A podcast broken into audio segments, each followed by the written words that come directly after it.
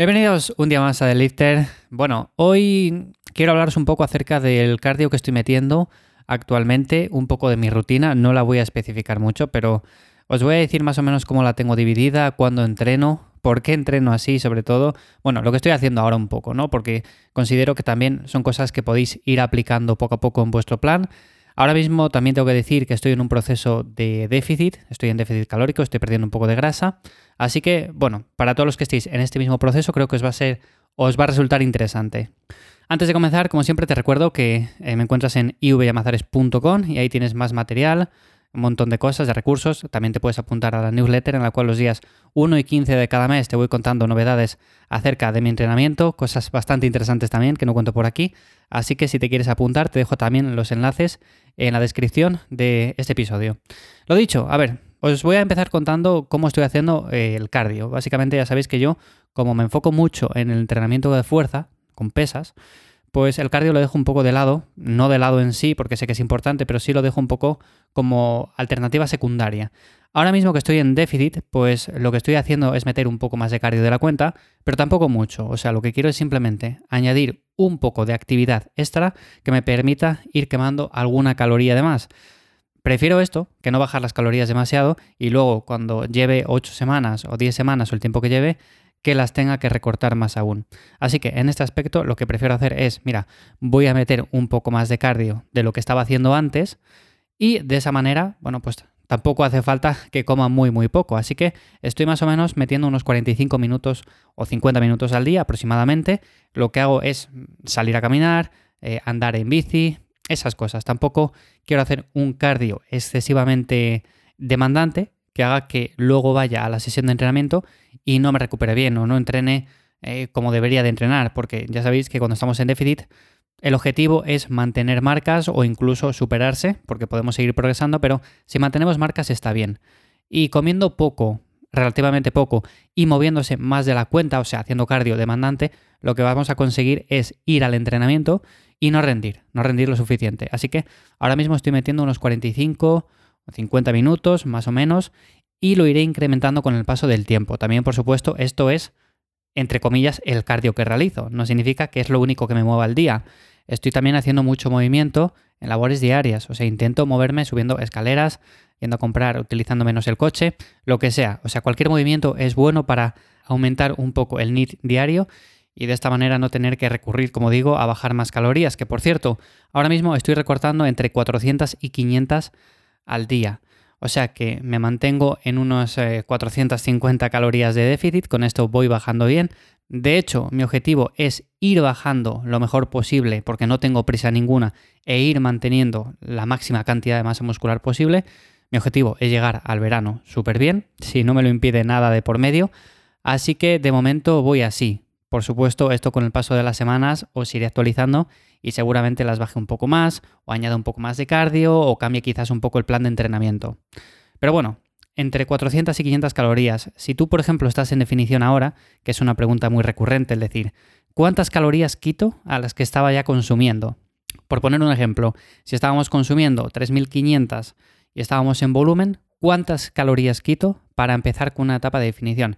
Bueno, pues tampoco hace falta comerse mucho el tarro con esto simplemente les quitamos 400, 500 calorías, podemos quedarnos con unas 3000 y con eso podemos ir bajando poco a poco. Que para muchas personas podemos decir, es que 3000 es una barbaridad. Ya bueno, pero es que depende del punto de partida que tengamos. Hay personas que están en volumen con 2500 y otras con 4000. Entonces no tenemos que establecer la misma dieta eh, de déficit, de definición, para todas estas personas. Así que hay que individualizar. Si en tu caso, por ejemplo, consumías 3.500, pues con 3.000 seguramente vayas bajando bien y no te hace falta que vayas a las 2.000. Que hay personas que de repente pasan a 2.000 calorías como si nada, como si, por ejemplo, dijeran, es que quiero definir para mañana.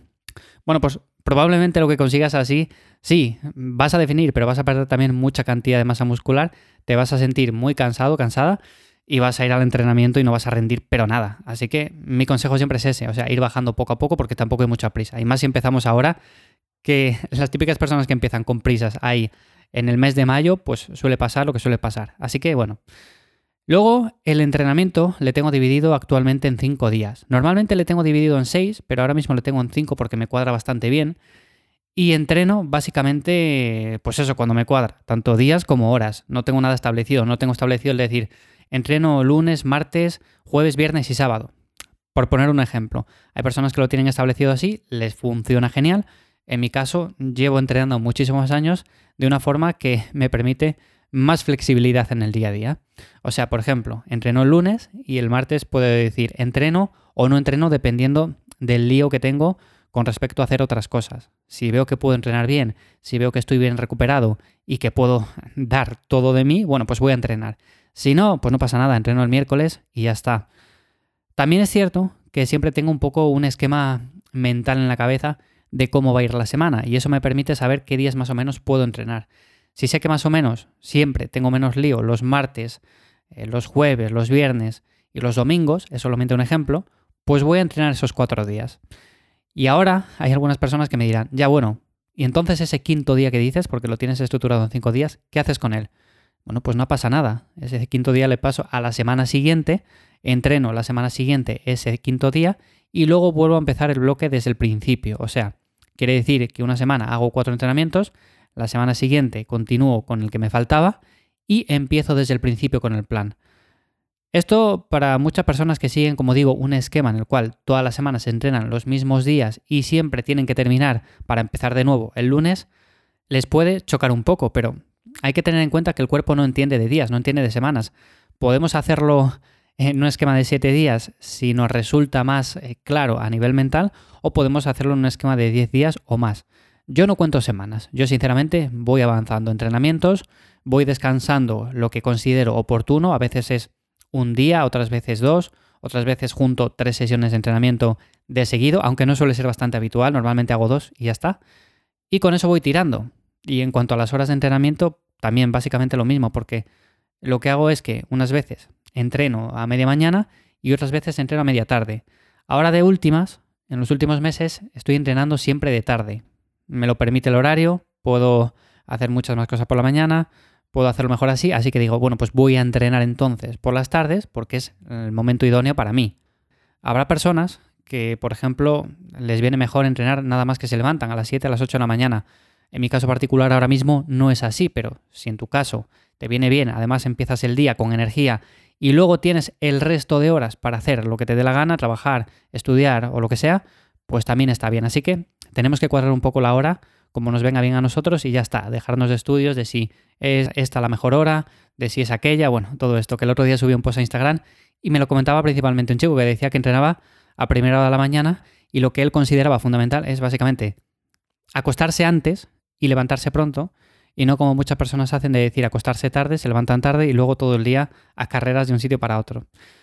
Luego, ¿cómo lo estoy haciendo en cuanto al entrenamiento? Bueno, pues muy rápido. Estoy haciendo frecuencia 2 en pierna, frecuencia 2 en torso este último lo divido en un día de torso completo y un día de empujes y uno de tirones. O sea, básicamente la pierna dos días, eso es muy sencillo, ejercicios muy básicos, ejercicios que me vienen bien y les llevo realizando mucho tiempo, como son zancadas, como son la sentadilla, la belt squat, bueno, ejercicios de este tipo, peso muerto. Y luego el torso, pues hago un día de torso completo, que esto incluye ejercicios tanto de tirón como de empuje, como pueden ser remo con barra, press de banca y demás. Y también luego divido un día de empujes, simplemente empujes, nada más, y uno de tirones, simplemente tirones.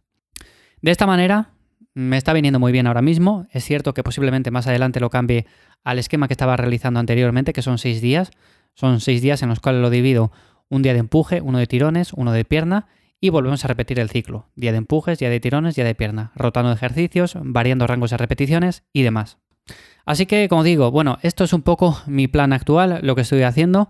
No me voy a meter mucho más en los ejercicios que estoy haciendo ni en el rango de repeticiones, pero si queréis en otro episodio lo puedo comentar si os apetece. Y bueno, simplemente comentármelo a través de Instagram en arroba ivyamazares. Y si no, ya sabes que también me puedes encontrar en ivyamazares.com para cualquier cosa. Así que nada más por el episodio de hoy. Espero que como siempre te haya resultado interesante. Y nada más. Nos escuchamos en el siguiente. Chao.